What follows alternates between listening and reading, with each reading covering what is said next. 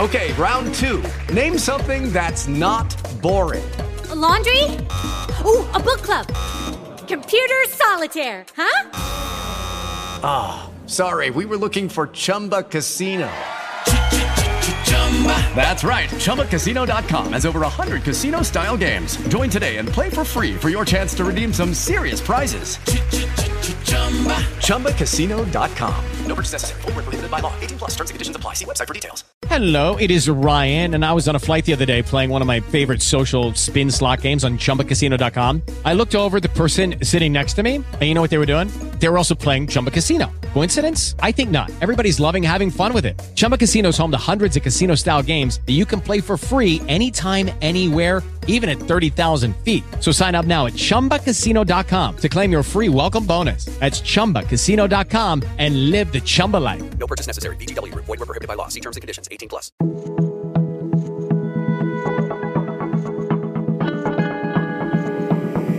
Este es un podcast. Acorde.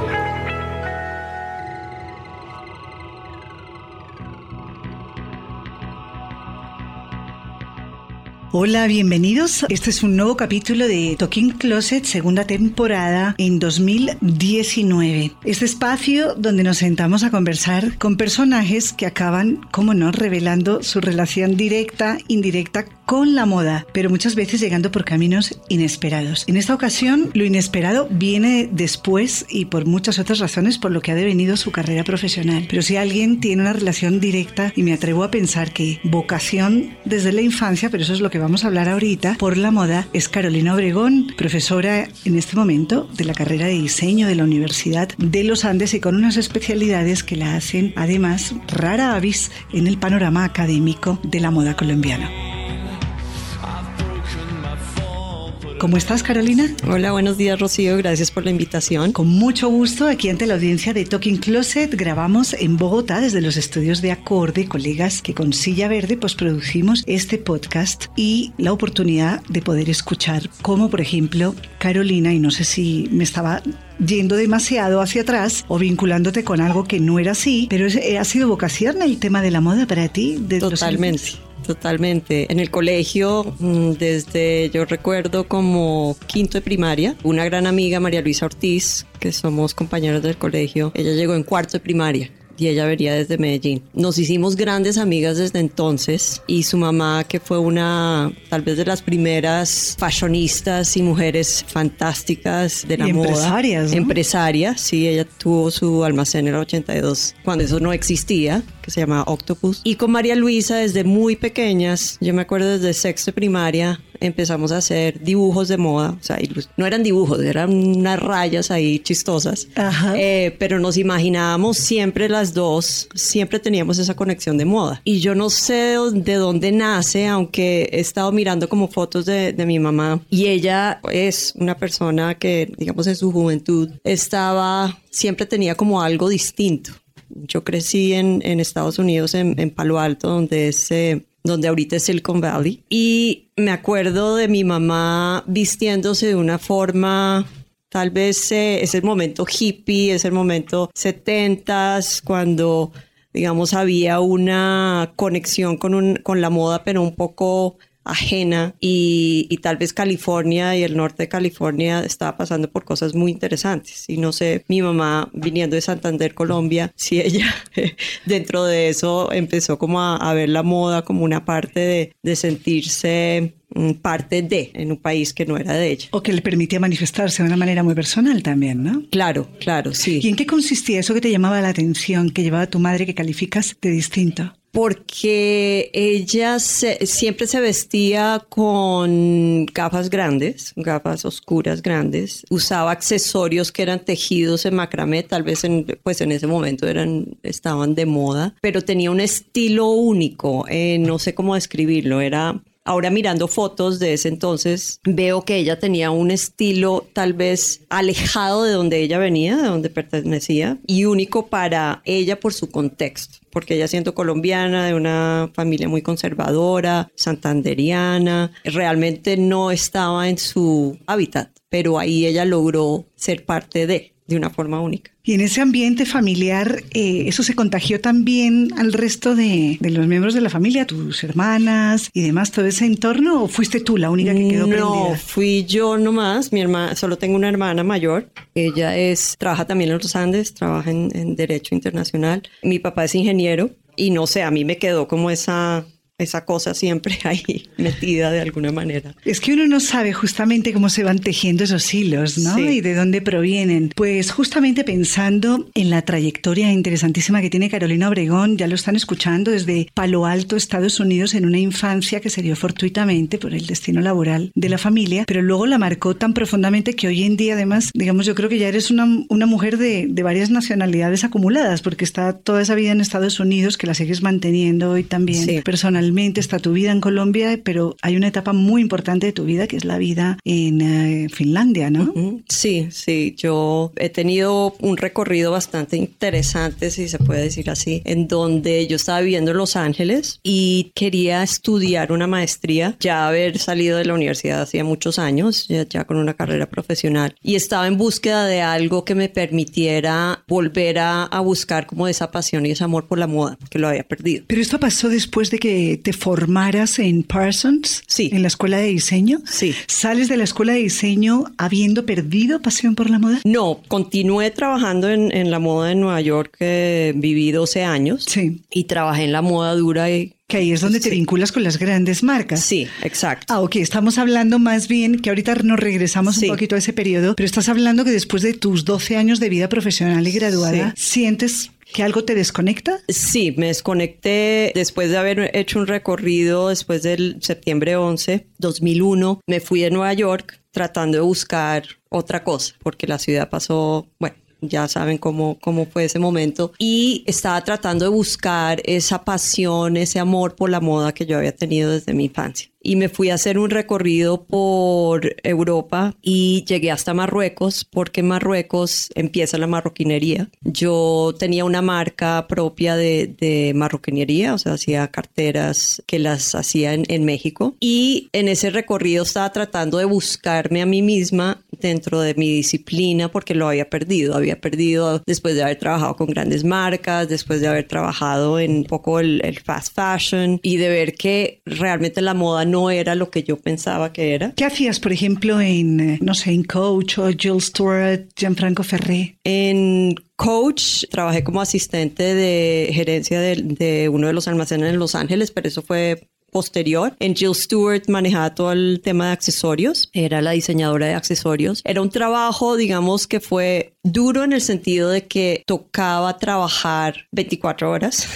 era con una jefa difícil y uno cuando sale de la universidad tiene sueños de hacer su propia marca. Y entonces yo siempre había buscado eso. Me di cuenta que la moda en ese momento pues era también sacar colección para Fashion Week, estar en las revistas, o sea, era, era una cuestión un poco más técnica que realmente uno hacer sus propios diseños y sacar su, su colección. Entonces, después de trabajar en lo que se llama el distrito de la moda en, en Nueva York, que es un trabajo duro, o sea, es un trabajo que uno no descansa, ese trabajo sábado y domingo, se exige mucho y como uno está en un rango bastante bajo, entonces pues obviamente le toca demostrar, digamos, sus capacidades, la competencia es altísima porque como como yo, habían muchas otras personas que también estaban en, en, la misma posición. De hecho, Donna Carana, su paso por Bogotá hace relativamente poco, en mayo, resulta que tiene a Carolina Obregón, que fue asistente, fuiste asistente de no, la diseñadora. Hice fue un,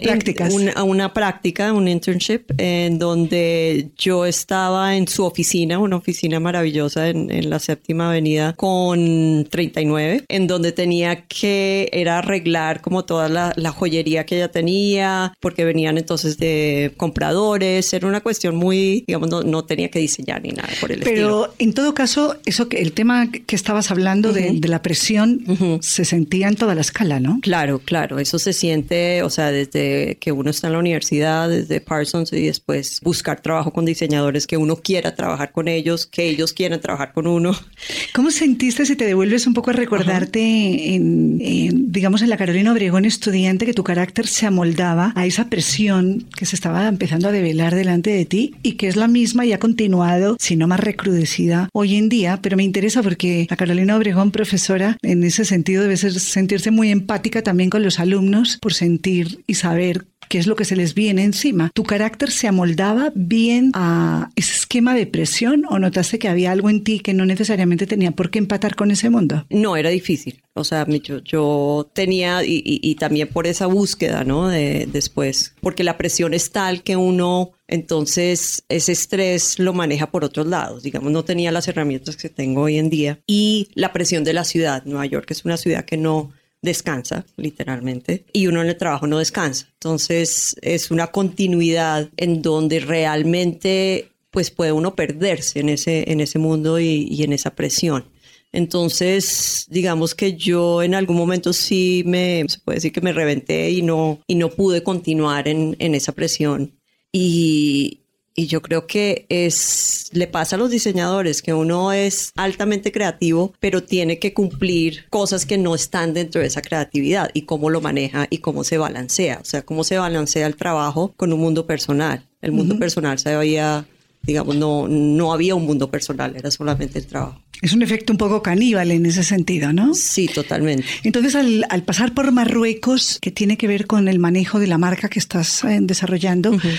eh, empiezas a vislumbrar otros horizontes. Eventualmente se te empiezan a plantear otros interrogantes con tu futuro en la moda. Sí, fue una. Estuve ahí un, un tiempo en donde yo iba en un tren hacia Fez, venía de Rabat, y un muchacho, Mohamed, me habló en el tren y me acuerdo, pues en esa época no había, digamos, las comunicaciones que habían en este momento. Esto era el 2002. Y en ese momento fue extraño porque Mohamed me habló y hablaba en inglés, hablaba un buen inglés. Y entonces estuvimos hablando y entonces yo le dije, no, yo soy esto, yo hago accesorios. Me dice, mi papá trabajó mucho tiempo en Sara. Si quieres venir a nuestra casa y hablar con él. Y yo, pues muy, muy tranquila, le dije, bueno, listo.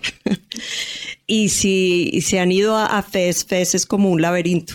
Eh, Fez es, eh, me sentí transportada a las épocas de Jesucristo porque uno entra a la Medina y si uno no va acompañado se puede perder. Las calles son muy estrechas. Muy estrechas. Y abigarrado todo. ¿no? Sí. Uh -huh. Y uno, o sea, yo como mujer occidental me tenía que vestir de, de una manera que me tenía que tapar y de esa manera pues no pasaba, o sea, de todos modos uno se ve raro, ¿no?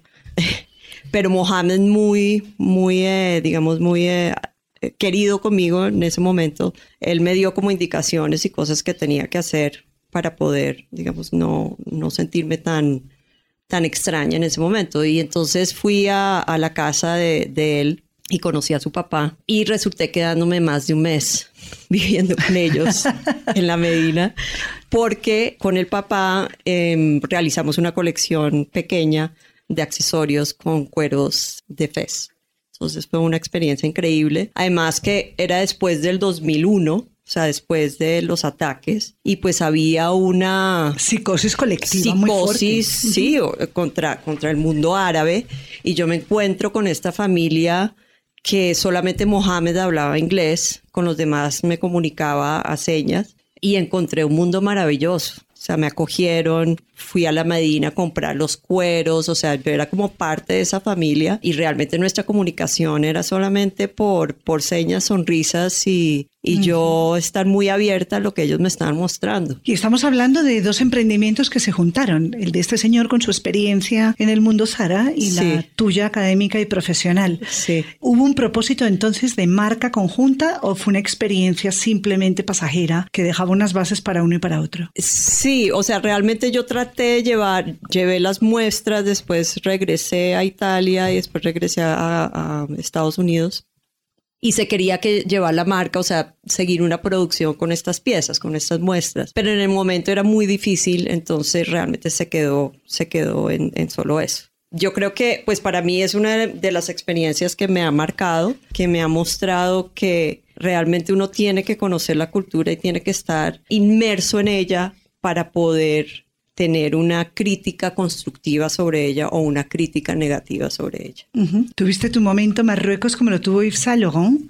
Que no solamente hay un impacto estético, ¿no? Porque pues en el caso de, él evidentemente tuvo mucho que ver con eso, pero estoy segura que todo eso que cuentas de la Medina y, y la experiencia de vivir ya un mes, de aterrizar, de entender cómo es la cotidianidad, eh, estamos hablando de dos culturas que por supuesto que son distintas y no saben hablarse siempre bien. ¿Cómo te fuiste al, al norte de Europa? Porque el cambio ahí entonces empieza a ser mucho más drástico y cómo vamos hablando de este hilo, porque ya verán para dónde vamos. Regreso a Estados Unidos y me quedo unos años más. Me entra como la, la, crisis, una crisis personal y regreso a Colombia. Regreso a Colombia a buscar como a buscar, no sé, un nuevo horizonte, una nueva Colombia.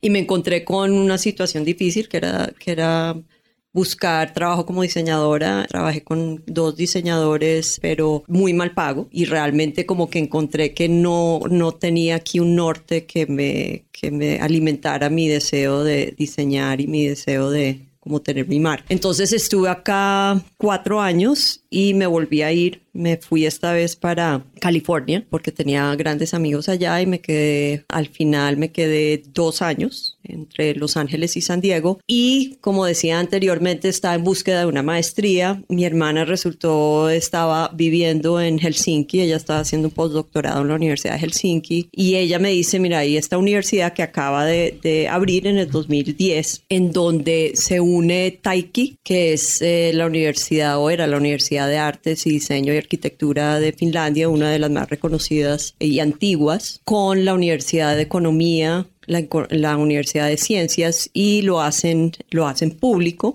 es decir, eh, público a un público internacional, porque las maestrías anteriormente eran todas en, en finlandés. Entonces ellos abren esta, esta nueva maestría en, en, diseño de moda con un minor en sostenibilidad. Aplico un poco a la loca, como decir, bueno, ¿qué tal que me salga? Me voy de Los Ángeles a Finlandia, como una cosa rarísima. Y me aceptaron, solo aceptaban 12, aplican más de mil personas a, a estas maestrías. Okay, round two. Name something that's not boring. A laundry? Ooh, a book club. Computer solitaire, huh? Ah, oh, sorry, we were looking for Chumba Casino.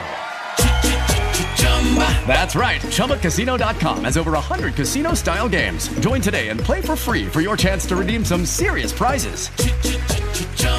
ChumbaCasino.com. No purchase necessary. Full prohibited by law. 18 plus terms and conditions apply. See website for details. Y fue un, o sea, fue un viaje realmente como, pues yo no, no sabía qué esperar, ¿no? Cuando llego a Finlandia, llego a Helsinki, me encuentro con, con un país y con una sociedad muy disímil a, a, la colombiana o a la americana. Un poco lo que pasó en Marruecos, pero de una forma distinta, pero me encuentro con, con un país bastante extraño para mí. Primero por el idioma, un, un, ellos tal vez es, eh, lo llaman como, tiene bases en, en turco, pero como que no hay una base que se parezca a ningún otro idioma que, que se conozca. Y ellos en sí son o sea, están en el, en el norte-norte, al lado de Rusia.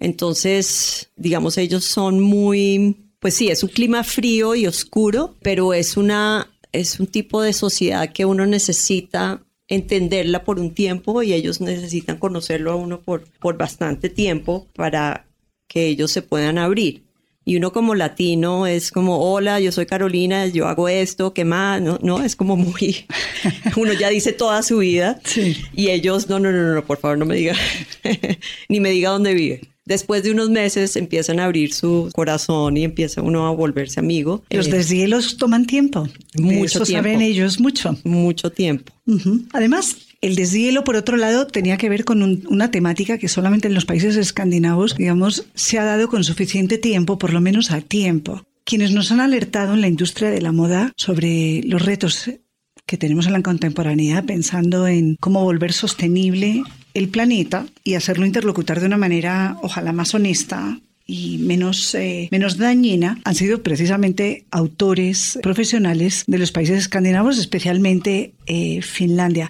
¿Eso ya se llamaba moda sostenible? ¿Se calificaba así en esa maestría? Sí. Ellos de por sí es un país que yo lo, lo veo como un país sostenible, es decir, que del, desde su infancia está en su ADN. Ellos la forma en en que eh, no solamente viven su diario vivir, sino también el respeto por la naturaleza es algo increíble. El respeto por la educación. Ellos dicen que la educación es un derecho humano. Lo dicen, ¿no? Los profesores, quizá la categoría profesional que en Finlandia tiene el mayor récord de respeto a nivel de la sociedad, ¿no? Absolutamente, sí. Y eso permea también en cómo ellos digamos, ven el tema del negocio del amor. Es decir, que, por ejemplo, la marca Marimeco, que es una marca que viene desde 1951, creo. De las más antiguas. De sí. las más antiguas eh, en Escandinavia. Y ellos realmente se dan a conocer en el mundo en el siglo XXI, teniendo todas las posibilidades de ser una de las marcas más importantes de textiles y de moda del mundo, pero realmente su su ADN no era, digamos, la ganancia económica, sino el afianzar su diseño y mejorar sus productos. Sus prácticas. Sus prácticas, sí. Ellos, por ejemplo, uno ve cualquier textil o cualquier tipo de print y siempre tienen el nombre del diseñador que lo hizo. O sea, el diseñador es parte esencial de la marca y eso nunca se pierde. Entonces es algo muy bonito porque realmente el, en muchas empresas textiles, empresas de moda, marcas de moda, el diseñador, a menos que sea un diseñador estrella, un rockstar. Un director creativo Sí. en el otro esquema. Sí, se pierde, no se Sí. sabe quién. Se llama el equipo creativo. Exacto. Y aquí lo más importante es el, el diseñador. Entonces ellos, ahora pues uno puede encontrar Marimeco en, en las grandes capitales del mundo, pero es algo realmente novedoso. Entonces eso es, eso es extraño, ¿no? En- de no encontrar un, un tipo de temática en donde ellos quieran progresar eh, y tener una, una economía pues bullante. Lo más importante es al final el ser humano, ¿no? Y eso lo encontré dentro de la práctica de la moda sostenible. Digamos, yo empecé a estudiar la sostenibilidad desde un aspecto macro, no, no necesariamente desde la moda, pero sí entender el significado de la sostenibilidad. Y al entender, digamos, toda la complejidad que tiene que ver con la sostenibilidad, empecé a ahondar en la parte de, de moda. Pero digamos era una cosa no, no era tan común. Hoy en día pues ya es algo que es un tema Algo más común, Sí. aunque no del todo. No razón todo, por la sí. cual Carolina Obregón protagoniza realmente eh, desde su tribuna académica, desde su qué hacer en la Universidad de los Andes, una ruta que va a dar mucho de qué hablar de aquí en adelante. Vamos a seguir jalando de este hilo, pero les voy a dejar con Changes, David Bowie, uno de los cantantes favoritos de Carolina Obregón, y esta canción que como acaban de escuchar tiene mucho que ver con una mujer que ha cambiado de aquí para allá y al globo terráqueo no le tiene miedo. Dead end streets and every time I thought I'd got it made it seemed the taste Encuentre un nuevo episodio cada 15 días en www.sentadaensusillaverde.com en iTunes, Spreaker, Spotify y Acorde FD. how the others must see the faker I'm much too fast to take that test. Changes Turn and face the strain Changes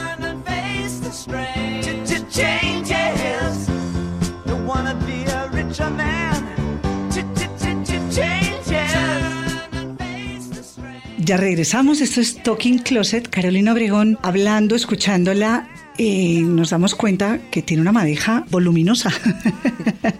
no sé cuánto ocuparía esa madeja en sus maletas hoy en día, Carolina. Todo lo que has ido acumulando a lo largo de tu vida personal, profesional. Encontré un libro que me ha hecho pensar mucho en ti, en tu trayectoria. Es una belleza del historiador de arte Tomás eh, Blisniewski, que de hecho es el director del Instituto Textil de Desarrollo Textil en Colonia. Este libro se llama Las mujeres que no pierden el hilo. Y aunque es una retrospectiva preciosísima sobre cómo las mujeres a lo largo de la historia han legado en el arte toda su trayectoria consagrada justamente al enhebrar una aguja, tomar el hilo y coser. Hay metáfora, hay simbolismo, pero también hay realidad transmitida a través de piezas de arte. Dice Margarita Rivier, otra de interesantísima especialista en sociología de moda, que obviamente tenemos referencia a la, la primera que tejía es sin duda Penélope. Pero estamos con una mujer que, como les digo, me parece que es una mujer que encarna muy bien este título, las mujeres que no pierden el hilo. Porque así haya habido cambios en la vida profesional de Carolina, Carolina Obregón, lo que no ha soltado es su propio hilo, esa vocación que ha tenido desde la infancia por entenderse desde el diseño en múltiples funciones. Pero quería leerte este párrafo, Carolina, para hacerte una pregunta. Dice así el texto de Margarita Rivier, prólogo del libro de Wisniewski. En los oscuros momentos en que todo estaba por descubrir, el hilo, un simple hilo como símbolo de una evolución inteligente, fue un invento estratégico. Tras este hilo comenzaron muchas cosas. Llegó el tejido, la rueca, el telar, la costura. Detrás de cada invento hay muchos ensayos y muchas mujeres, tal vez hombres también, cosiendo, experimentando, descubriendo. El invento es tan antiguo que apenas se sabe eso que hoy nos gusta tanto, datarlo con precisión. Solo sabemos que fueron los pintores quienes en buena medida documentaron la evolución estratégica de los primeros hilos. No fue esta la única consecuencia de aquel invento. Tras aquel hilo creció la variedad, la estética, la moda, la elegancia, la distinción, el arte. Toda la cultura occidental, como muestra Wisniewski, gira en torno a ese simbólico hilo universal que está en las seguras manos de las mujeres y que los hombres acabarán transformando en prendas seriadas listas para ser consumidas, elaboradas por tecnologías de vanguardia. Carolina, vamos por partes,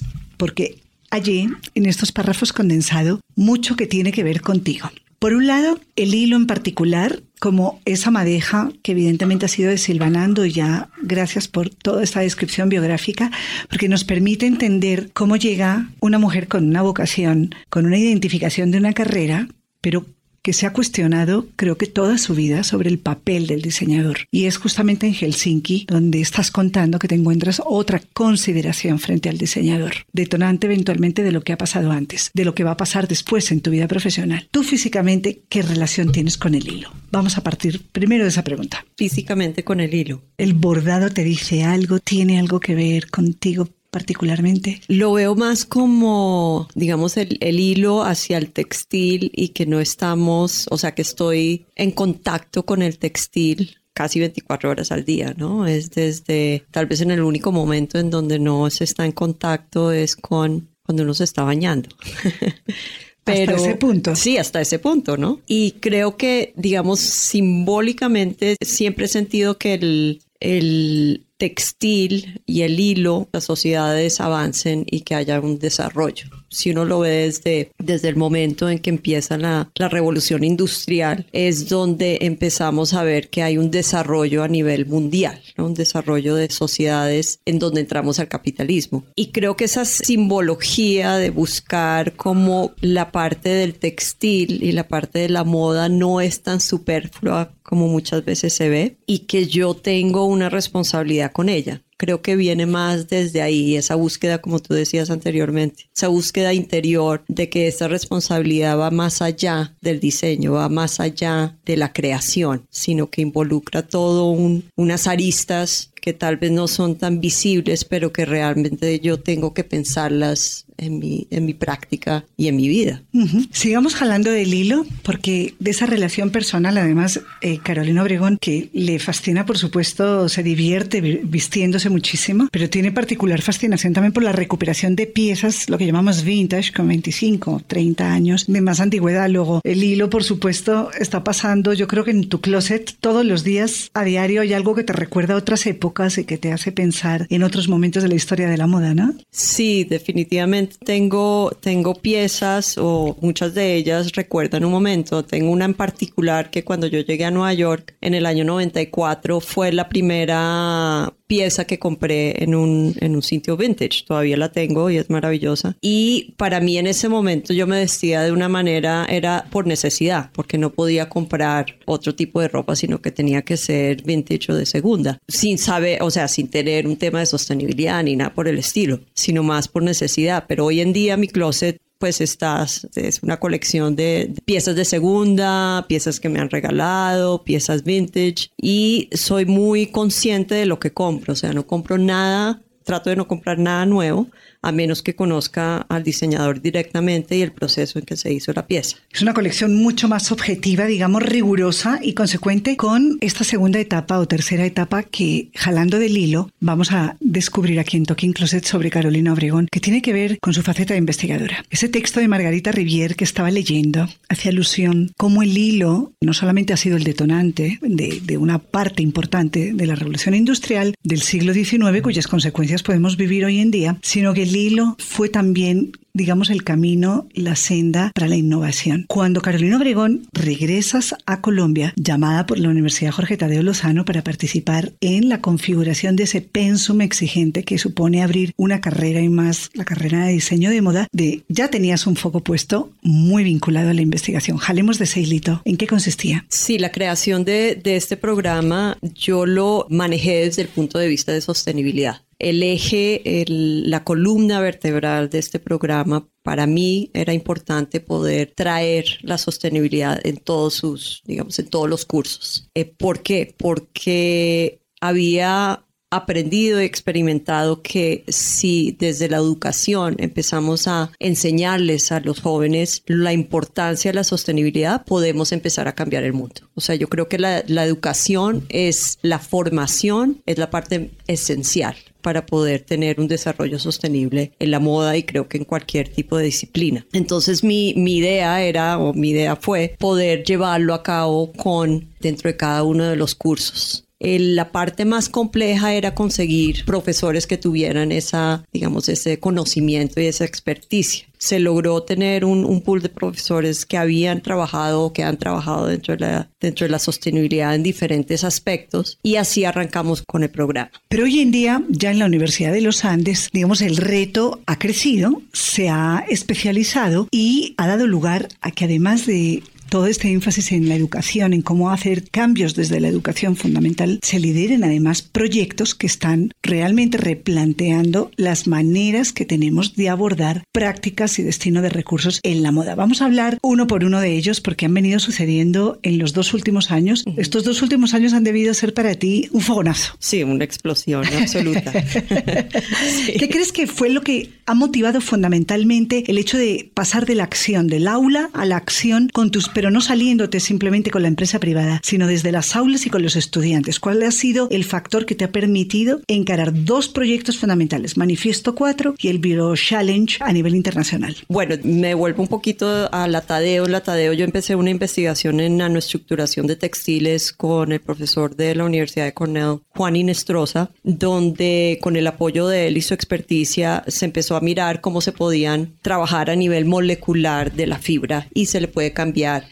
procesos que puedan que la fibra misma y el textil puedan eh, acoplar. Él ya lle- lleva una investigación de muchos años de cómo se puede, entonces viniendo ya con esa información y con esa experiencia, llegué a, a los Andes y en los Andes eh, me encontré con una profesora maravillosa que se llama Giovanna Daniés, que ella dirige el, el curso de Biodesign Challenge. El año pasado, el año, perdón, 2017, me invitan a dar una charla sobre fibras y sobre sostenibilidad, moda sostenible en, en el curso del Biodesign Challenge. Y trabajo con el equipo que se llama WUCOA, que fueron los ganadores del Biodesign Challenge del año pasado de Stella McCartney, en donde Stella McCartney puso un challenge que era buscar una aplicación estilo lana que no tuviera ninguna connotación animal. Entonces ellos, a través de mi ayuda y a través de la ayuda de Giovanna y de otros profesores de ingeniería, encontraron cómo buscar un tipo de reemplazo de esta lana y fueron los ganadores el año pasado. Entonces esto, pues digamos, fue absolutamente increíble porque dio a conocer lo que llevamos haciendo en los Andes a un nivel internacional con unos interlocutores que están a un nivel premium, o sea, si uno ve lo que ha hecho Stella McCartney y yo creo que It is Ryan here, and I have a question for you. What do you do when you win? Like, are you a fist pumper? A woohooer, a hand clapper, a high fiver. I kind of like the high five, but if you want to hone in on those winning moves, check out Chumba Casino. At chumbacasino.com, choose from hundreds of social casino style games for your chance to redeem serious cash prizes. There are new game releases weekly, plus free daily bonuses. So don't wait. Start having the most fun ever at chumbacasino.com. No purchase necessary. VGW Group. Void were prohibited by law. See terms and conditions. 18 plus. O'Reilly Auto Parts puede ayudarte a encontrar un taller mecánico cerca de ti. Para más información, llama a tu tienda O'Reilly Auto Parts o visita oreillyauto.com. O'Reilly Auto Parts.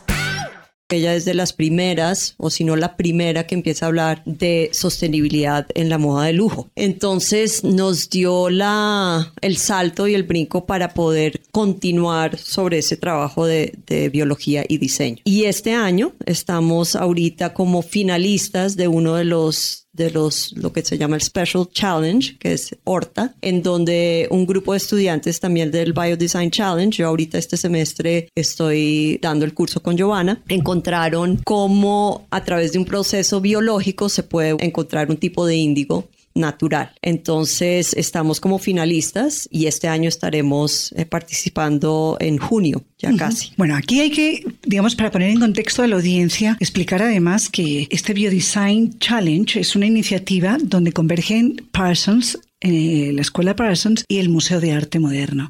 De alguna manera también vuelves a reencontrarte con tus orígenes, es tu otra ciudad, tu Nueva York, pero es cierto que visto desde Bogotá, Colombia, y específicamente desde la Universidad de los Andes, si no es por la inquietud de profesores que están alerta con los cambios y con las innovaciones que están pasando por fuera, es muy difícil que estos episodios que estás contando con tanta naturalidad hubieran sucedido. Simplemente ustedes se pusieron al tanto de este tipo de convocatorias internacionales y sabían que tenían entre manos inquietudes, procesos de investigación y el reto de llevar a unos estudiantes a esa escala. Me comentabas, Carolina, que los participantes de los Andes, tanto en 2018 como en 2019, son estudiantes no graduados y eso les diferencia del resto de los competidores. Sí, es increíble. Cuando estuvimos el año pasado y era pues la primera vez que yo estaba, me di cuenta que la gran mayoría de los participantes son de maestría son ya estudiantes graduados que vienen de, de muchas universidades en, en, Estados Unidos y en Europa. Porque además los que resultan ganadores acaban teniendo una cantidad de prerrogativas interesantísimas, entre ellas, por ejemplo, participar justamente en ateliers como ha pasado, ¿no? En el caso de Stella McCartney en Londres. Sí, parte del premio de, de haber ganado el Stella McCartney Challenge era una invitación, o fue una invitación a conocer su atelier y sus oficinas en Londres, donde yo acompañé a los estudiantes, a los cuatro estudiantes. Estuvimos a principios de año y estuvimos con eh, la directora de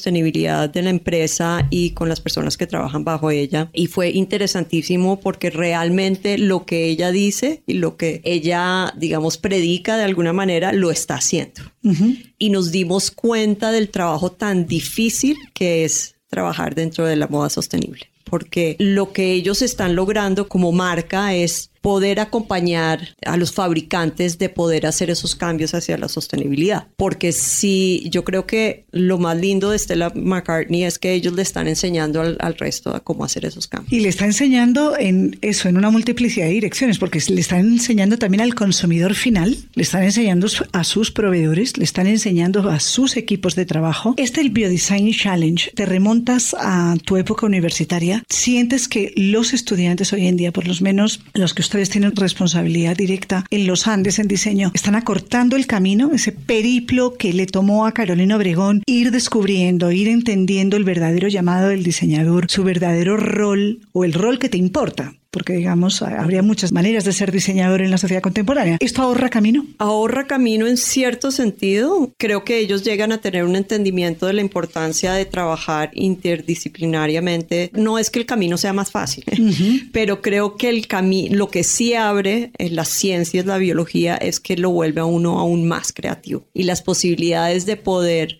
trabajar desde lo biológico hace que la moda llegue a un punto que yo nunca me había imaginado en mis épocas de, de, Nueva York, en mis épocas de Parsons. Y ellos, los estudiantes, lo que nos hemos dado cuenta es que su poder de creación es altamente, digamos, recursivo y ellos tienen que saber cómo hablar con otros profesores de otras disciplinas. Ellos son los que llevan estas ideas, que al principio son unas ideas un poco locas, se las llevan a los ingenieros, se los llevan a los biólogos y ellos al principio como que no entienden muy bien qué es lo que están haciendo, pero después se dan cuenta, wow, aquí hay unas posibilidades de innovación absolutamente increíbles. Sí, me refería a eso, ahorrar camino en el sentido de si podemos ser más o menos optimistas con respecto a posibles cambios un poco más inmediatos, porque lo que está, digamos, en mora es de demostrarse qué tan rápido somos capaces de cambiar en toda la cadena de valor de la industria de la moda para cumplir con el propósito de ser más sostenible, ¿no? De hecho,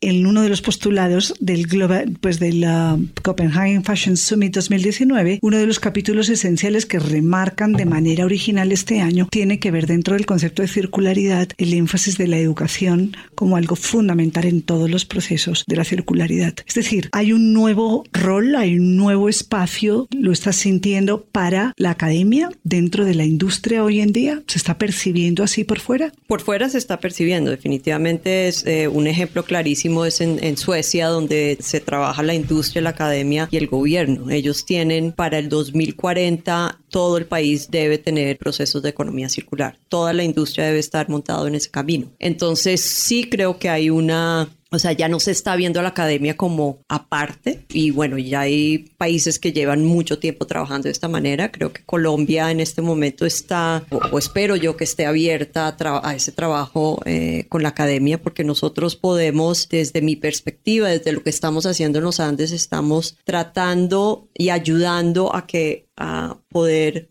implementar esos procesos sostenibles. Entonces, yo creo que nosotros tenemos una voz importante, una voz que debemos aplicar y que podemos llevar a la industria y al gobierno a hacer esos cambios, porque muchas cosas o muchos procesos son, digamos, eh, no son conocidos en la industria y nosotros ya los tenemos en nuestros procesos académicos. Entonces creo que tenemos una gran responsabilidad de llevar toda esa información para que lo podamos hacer. Hay que conectar, ¿no? El mercado con la academia, claramente. Te tenía una pregunta adicional con respecto a la creatividad que mencionas, que dices que se ve incentivada en la interdisciplinariedad. A los biólogos en concreto que han participado en Biodesign Challenge en los Andes, eh, ¿les ha pasado lo mismo? ¿Su espectro creativo ha crecido con respecto a su disciplina? Sí, sí, definitivamente hay un digamos al principio no hay una, es extraño, ¿no? Un diseñador buscando información con un biólogo o con un ingeniero, pero después de que ellos empiezan a ver cómo estos procesos pueden activar innovación dentro de no solamente el mundo de la moda, pero tenemos un grupo que también va a ir con nosotros al, al Biodesign Challenge, que el proyecto se llama Pseudo Freeze, y ellos están, tienen un proyecto increíble. Y es, creo que ahí es donde uno debe aplicar lo inter y lo multidisciplinar, ¿no? Y esto es un trabajo en conjunto, o sea, estamos aprendiendo todos al mismo tiempo pero por ejemplo este semestre tuvimos a dos ingenieros que nos acompañaron, a, dos eh, estudiantes de doctorado que nos acompañaron en el Biodesign Challenge y ellos quedaron como totalmente, no lo podían creer todas las cosas que, que salieron de este curso, ¿no? Vamos que vuelve y se acorta camino porque la universidad está anticipando lo que en el mundo real sí está pasando, porque evidentemente el I más D que está ocurriendo, I más D más S hoy en día en las compañías, es, va a ser su realidad laboral. Claro. Ya no sé si el diseñador que quiere una marca, pero sí el diseñador que quiere integrar, por ejemplo, un equipo complejo multidisciplinario como este que están ustedes construyendo desde la academia. El otro reto, que además fue llevado a la práctica, se llama Manifiesto 4 y créeme, Carolina, te lo he dicho en privado, pero te lo digo evidentemente aquí en público, que es donde importa. Poner sobre la mesa un tema que ha de ser cuestionado es difícil, porque está muy bien quien hace comentarios, eventualmente no críticas, pueden ser unas críticas constructivas muy bien fundamentadas, pero otra cosa es pasar a la acción. Y lideraste desde la Universidad de los Andes, también desde la carrera de diseño, un tema fundamental que tiene que ver además con un país enormemente militarizado como Colombia, que tiene muchos uniformados y concretamente en el Cuerpo Nacional de la Policía. Imagínense, desde finales del siglo XIX fundado, tantos uniformes utilizados, tanta dotación entregada y sin saber qué pasa con todo ese volumen de prendas. ¿Cómo surgió Manifiesto 4? ¿Cómo se ponen de acuerdo? ¿Qué han descubierto? Manifiesto 4 surge desde que me contacta a mí la ONG El Transformador, Iván Sánchez, que dirige la ONG, llega a la universidad y por personas que le dijeron tiene que hablar con Carolina sobre el tema de sostenibilidad y él llega con esta problemática. La policía llega a donde Iván y les dice tenemos un desperdicio de 360 mil uniformes anuales. Anuales de, la, de una de sus dotaciones, ellos reciben seis, la número cuatro que es la de uso diario y al final del año se, o sea, estos uniformes realmente se botan, se queman, se tiran Son se 300. tiñen. Inclusive había policías que me contaban que, bueno, eh, los más ingeniosos, esos te hubieran gustado mucho. Los más creativos cortaban los pantalones, los cortan, los tiñen, pero en procesos químicos donde además botan el agua. Me lo confesaban en el patio de la casa. Y vuelven sus pantalones de ripstock verde oliva en pantalonetas de tierra caliente de distintos colores. Sí, los usan, o sea, hacen un proceso de downcycling, pero realmente como que no se había pensado qué se puede hacer con este residuo. Entonces, a través de un proceso, yo creo que fue casi de un año, de pensar qué se podía hacer y yo qué podía hacer con esta cantidad de 360 mil uniformes. Yo, una persona, pues realmente era como un reto demasiado grande. Y en un momento dado dije, pues se me ocurrió, bueno, ¿por qué no empezamos a, o por qué no busco a los diseñadores nacionales, diseñadores importantes y les entregamos este residuo a ver qué pasa? Entonces en ese momento invité a María Luisa Ortiz y la invité pues... Volvieron a sentarse en el pupitre. Exacto. Y fue un momento muy emotivo, muy bonito. Ha sido Claro. realmente un reencuentro las dos de, de esos sueños que teníamos en sexto de primaria, de realizarlos, o sea, de, de- de llegar a este momento. La circularidad ahí se dio. Literal. Sí, literal.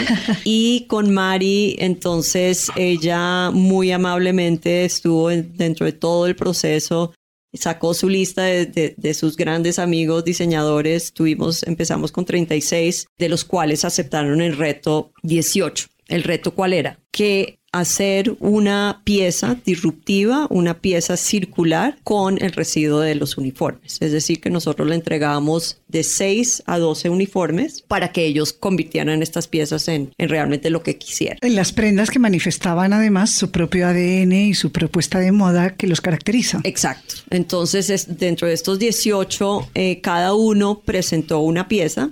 La única que presentó más de, de una fue Olga Piedradita, prolífica, que eh, presentó 10. Wonder for People también, que es una marca de, de alpargatas y de zapatos, presentaron seis piezas. Fue con ellos que realmente pudimos llegar a decir, bueno, aquí hay este residuo, ¿Qué vamos a hacer como país? ¿Qué podemos hacer desde la academia? ¿Cómo podemos empezar a buscar que este residuo, estos uniformes, le estamos dando otra cara? Pero además empezar a mirar que la Policía Nacional está interesada en la, en la circularidad, está interesada en los procesos sostenibles, pero no tiene las herramientas. Volvemos al tema fundamental casi que de esta conversación donde estamos jalando del hilo personal del vínculo de la moda que tiene Carolina Obregón, que además me dan ganas de llamarla patrullero Sergio Camacho, porque ella lleva una de las chaquetas que salió de este espectacular proyecto disruptivo desde luego y donde en este caso la chaqueta que llevas que en su momento debió pertenecer a un patrullero le han conservado la consigna su nombre en la banda escrita en el pecho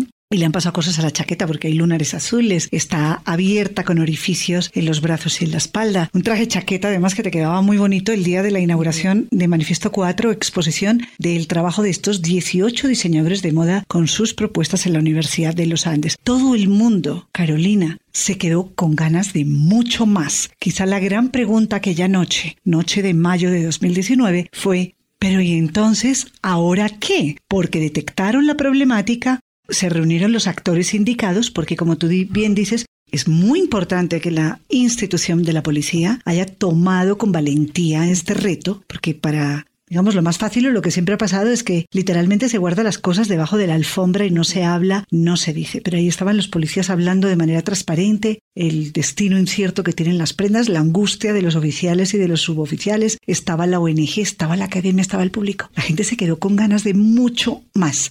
Que sienten que debe pasar a partir de ahora? Bueno, esa, esa fue la pregunta estrella de ese momento y como decía María Luisa, este es el punto cero. Sí. Lo que queríamos, o lo- digamos mi idea, era poder tener esta conversación, poder tener esta conversación contigo, poder tener esta conversación con los policías, poder tener la conversación con, con los diseñadores y empezar a buscar cuáles son las ma- maneras que podemos continuar este proyecto.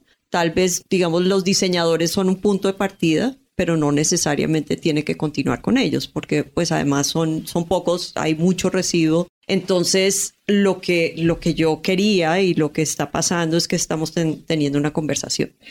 Pero desde luego eh, le diste, creo, un nuevo volumen también en términos de tonalidad, de voz, de la voz del diseñador, este asunto de la conversación global sobre sostenibilidad. Porque pareciera a veces que estamos discutiendo sobre conceptos especialistas en distintas áreas para mejorar prácticas, para evaluar cómo se lleva el consumidor final en términos de educación esto y que quizá adquiera conciencia, generar procesos de presión. Pero me habían no me he encontrado tantos ejemplos tan determinantes donde el diseñador aprovechando esa voz atractiva que tiene, seductora, desde su propuesta estética, en verdad esté alzando la voz y esté proponiendo algo que resulta insólito. Y es que 18 diseñadores colombianos demostraron que sí se puede. Y eso es un detonante que hay que considerarlo a nivel ya de otra escala en la industria. Sí, definitivamente creo que la palabra ahí, la palabra bonita es la de, la de la seducción que tienen los diseñadores, que podemos comunicar cómo se pueden apropiar estos procesos de sostenibilidad y llevar a la realidad. O sea, no es una fantasía, no es una falacia, realmente sí se pueden aplicar. Todo el mundo quería comprarse esas prendas y tengo entendido por varios diseñadores que las vendieron y han pedido que les hagan algunas más. Estamos en ese proceso. Sí. No, no, nosotros lo que le pedimos a los diseñadores es que pudiéramos tener las piezas hasta diciembre. Sí. Hay un, un proyecto que está ahorita con, con una persona que estamos trabajando. Este proyecto no, no puedo decir mucho sobre ellos. Hay otra invitación a Chile porque ellos están en- desde la Policía Nacional de Chile, ellos están trabajando procesos de reciclaje con el residuo de, de sus uniformes, pero les impactó lo que nosotros pudimos conseguir con, con estos diseños. Entonces ellos quieren, quieren llevarlo a esa instancia, quieren entender un poco más cómo fue el proceso. Y también hay una invitación en Ecuador que hay un congreso de economía circular y se van a llevar a ese, a ese congreso. Lo cierto es que la policía como institución además quedó desnuda en el mejor sentido de la palabra. ¿sí? Develó una problemática inmensa. El fondo rotatorio de la policía que se hace cargo de estos uniformes, ellos son los primeros angustiados, que no saben qué hacer con la devolución que muchos de los, de los uniformados les hacen, porque ellos tampoco saben dónde acumularlo en la casa. Aquí estamos hablando de acumulación, Carolina. Quería hacerte una última pregunta, el tiempo se nos está yendo, pero me gustaría que nos compartieras una reflexión sobre ese aspecto que tiene que ver con un mundo sostenible y que pasa por dejar de acumular. Tú misma decías, intento no comprarme nada nuevo. Manifiesto 4 viene a poner también, digamos, una banderilla importante en el aspecto de la acumulación. ¿Por qué somos tan voraces? ¿Qué nos pasa? Porque seguimos alimentando con esa voracidad el tener y el tener. ¿Cómo la neutralizamos? ¿Cómo lo están haciendo desde la universidad? ¿Qué les dice Carolina en el día a día a sus alumnos sobre ese aspecto fundamental? Pregunta compleja, te lo respondo desde lo que soy yo, desde lo que es Carolina, te lo respondo personalmente. Creo que es una falacia las tendencias. No debemos, o yo por lo menos no estoy en tendencia, o sea, no estoy buscando esa tendencia.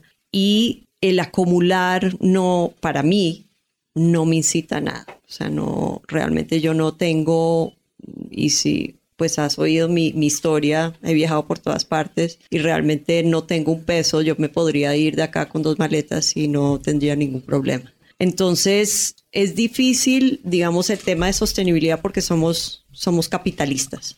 Hasta que ese capitalismo no, no cambie, y no creo que vaya a cambiar, es imposible no consumir. Porque todas las grandes marcas de moda, o sea, están buscando ser más ricos, más poderosos. Y eso es una de las cosas que salió ahorita del Copenhagen Fashion eh, Summit. Fashion Summit. Es decir, hasta que las grandes marcas, los grandes imperios no dejen de querer ganar más, es imposible que esto vaya a, a parar. Entonces, creo que lo debemos hacer desde Reformular metas. metas y creo que también debe ser desde una forma eh, individual, ¿no? Y yo a mis estudiantes, ellos saben que yo soy eh, vegana, ellos saben que yo solo compro digamos, eh, cosas que sean vintage, que sean de segunda. Soy muy acorde a lo que estoy, o sea, de, de mi vida personal, a lo que estoy yo, digamos, aplicando en la universidad. Entonces, si no viene desde el individuo, creo que es muy difícil cambiar. Entonces, yo, pues, les digo que no lo tienen, o sea, no tienen que ser veganos, pero sí tienen que pensar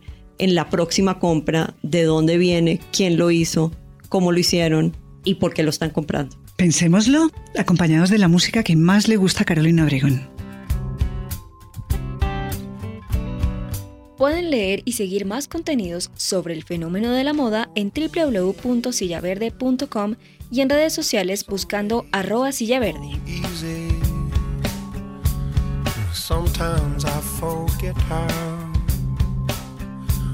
I want you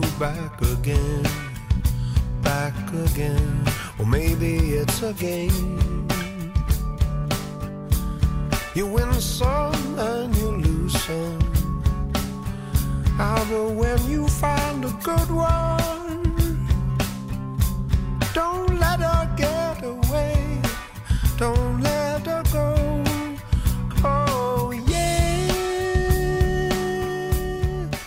Aquí estamos de regreso en este último tramo de Talking Closet con la profesora Carolina Obregón. ¿Te gusta el título, profesora? Así, tal cual. Sí, son... nunca me imaginé ser profesora, la verdad, pero pues sí, mis estudiantes me dicen Hay Carolina, Caro. Caro. ¿Hay nostalgia de tu época directa de diseñadora? Sí, sí, digamos, eh, en la academia se suele ir más hacia la investigación y como que uno deja, deja sus prácticas y, y se aleja de ese mundo. Aunque yo con los estudiantes, y creo que ellos me dan una vida, o sea, me dan una, una cosa que es, es única en la academia, esa, esa juventud y ese poder de hacer y de, de que tienen toda la vida por delante y eso para mí es increíble. O sea, yo lo amo a mis estudiantes y amo ser profesora en, en los Andes. Realmente es, es, en este momento me siento muy afortunada de estar ahí. ¿Estás lista para un reencuentro con Mohamed, quizá? Tal vez. En otro, en otro escenario. Y seguramente tendría mucho que conversar hoy en día sobre ese sector, además, marroquinería, que involucra cueros, que involucra tantas otras materias primas que tienen que ser revisadas. Pero si hay algo que le importa a Carolina Obregón, aparte de, de sus estudiantes y toda, de toda esta vocación, es la lectura. Hay unos versos que has seleccionado de una autora que tienes como favorita. Nos gustaría escucharlo. Ok, este es un poema, se titula Amor a primera vista. Los dos están convencidos de que les une un sentimiento repentino. Es bonita esta seguridad, mas la inseguridad es aún más bonita. Creen que como antes no se conocían, nada había sucedido entre ellos. Pero, ¿y las calles, las escaleras, los pasillos en lo que hace tiempo que podrían haberse cruzado? Me gustaría preguntarles, si no recuerdan, algún encuentro frente a frente alguna vez en una puerta giratoria, algún disculpe o él se ha equivocado en el teléfono, pero conozco su respuesta, no lo recuerdan. Les sorprenderá saber que desde hace mucho la casualidad juguetea con ellos, una casualidad no del todo preparada para convertirse en su destino, que los acercaba y alejaba, que se cruzaba en su camino y que conteniendo la risa se apartaba a un lado. Hubo signos, señales. Pero ¿qué hacer si no eran legibles? ¿No habrá revoloteado una hoja de un hombro a otro hace tres años o quizá el último martes? ¿Hubo algo perdido y encontrado? ¿Quién sabe si alguna pelota en los matorrales de la infancia? Hubo manijas y timbres en los que un tacto se sobrepuso a otro tacto, maletas, una junto a otra en una consigna. Quizás una cierta noche del mismo sueño, huido a la hora de despertar. Todo principio no es más que continuación y el libro de acontecimientos está abierto siempre por la mitad.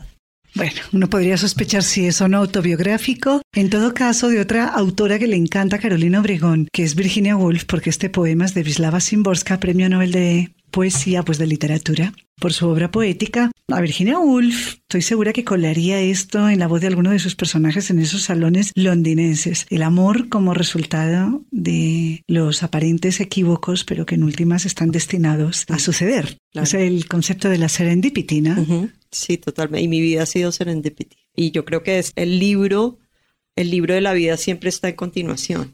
Y esos encuentros han marcado mi vida y han cambiado mi vida que en el momento tal vez no eran, no, no los percibía y, y no se perciben. Y es más, mi, mi esposo nos casamos el año pasado y, y él, él vive en, en Nueva York y hablando sobre nuestras vidas pudimos determinar, como en el poema, que nos encontramos en un momento pero no nos reconocimos. Además se encontraron en un puente bien particular, ¿no? Un puente físico, ¿no? Sí. Los primeros encuentros sucedieron en algo tremendamente contemporáneo, que es el mundo digital. Ujú. Sí, exacto. Nos conocimos por una plataforma, pero fue además como, como un momento en que yo creo que nos hubiéramos podido conocer en Nueva York, pero no se dio a cabo porque él estaba en otra situación y yo estaba en otra situación. Entonces, realmente se dio en el momento exacto. Serendipity. Esa es la definición que se le dio a la obra de Sir Horace Walpole, un escritor poco venido a menos, inglés del siglo XVIII, que tiene una obrita que se llama Los Tres Príncipes de Serendip. Tres príncipes que estaban perdidos en una isla en el continente asiático y cada uno tuvo unos encuentros, unos más afortunados y otros menos afortunados, perdidos como estaban en esa isla. De ahí viene el término serendipity que, pasado del inglés al castellano, lo llamamos eh, casualidad, encuentro afortunado y otros de manera más sarcástica lo llaman chiripa. Pero hay otro autor, Stefan Zweig, el autor y sobre todo fabuloso ensayista, pero sobre todo extraordinario biógrafo.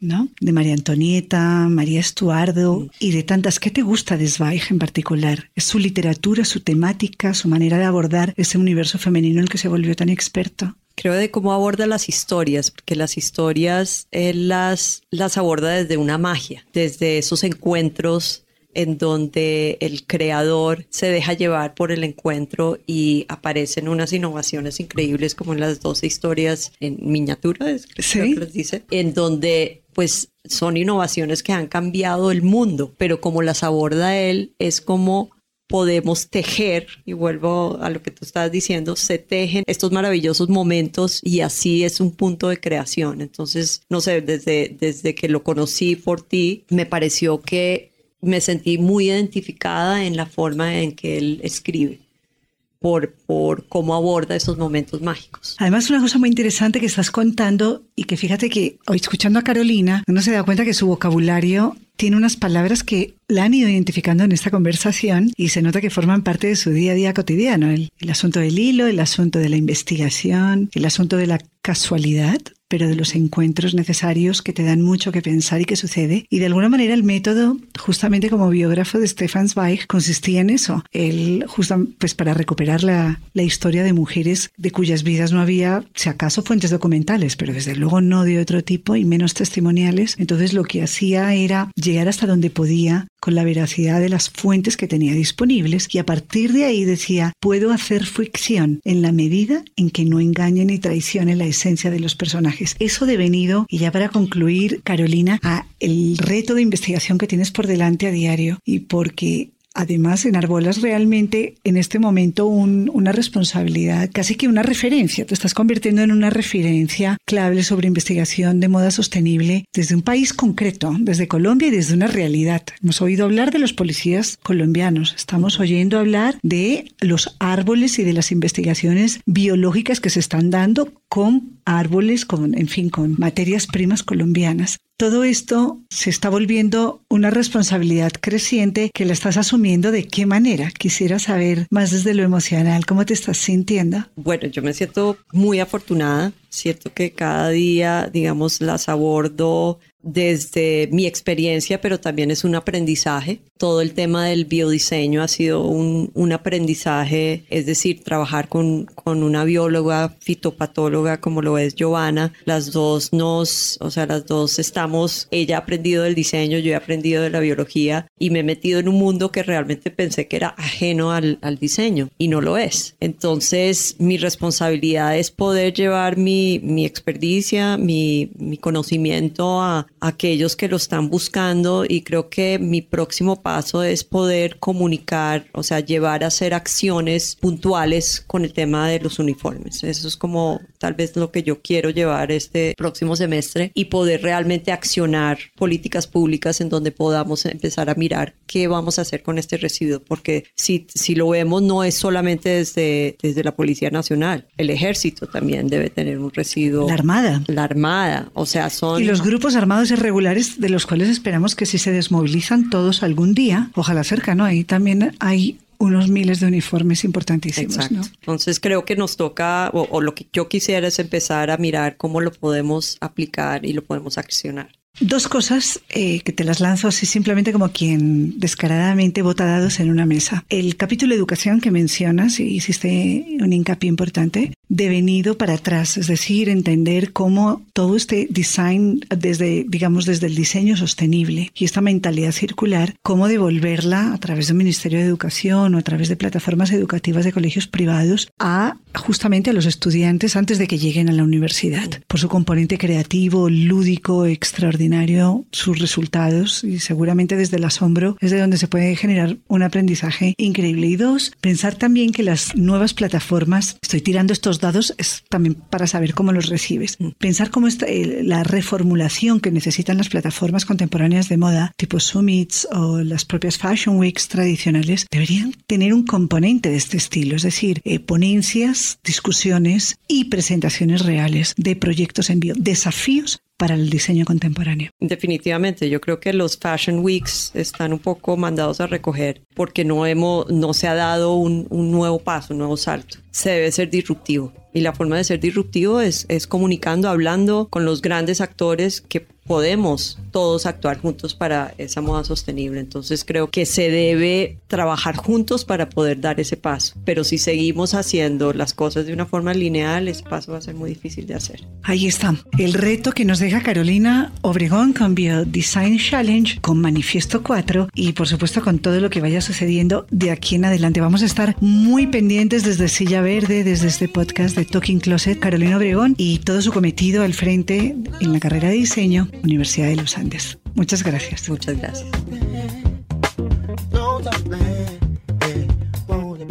Este podcast fue grabado y producido en los estudios de Acorde FD y realizado por Rocío Arias Hoffman, porque en tiempos de youtuber, nosotros somos podcast.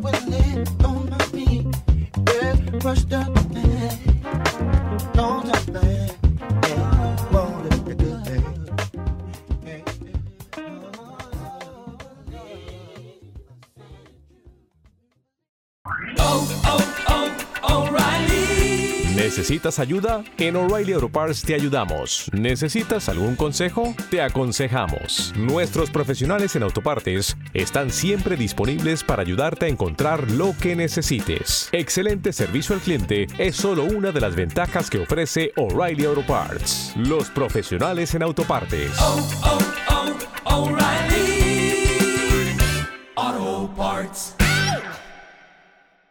En Sherwin Williams somos tu compa, tu pana, tu socio, pero sobre todo somos tu aliado, con más de 6.000 representantes para atenderte en tu idioma y beneficios para contratistas que encontrarás en aliadopro.com. En Sherwin Williams somos el aliado del PRO.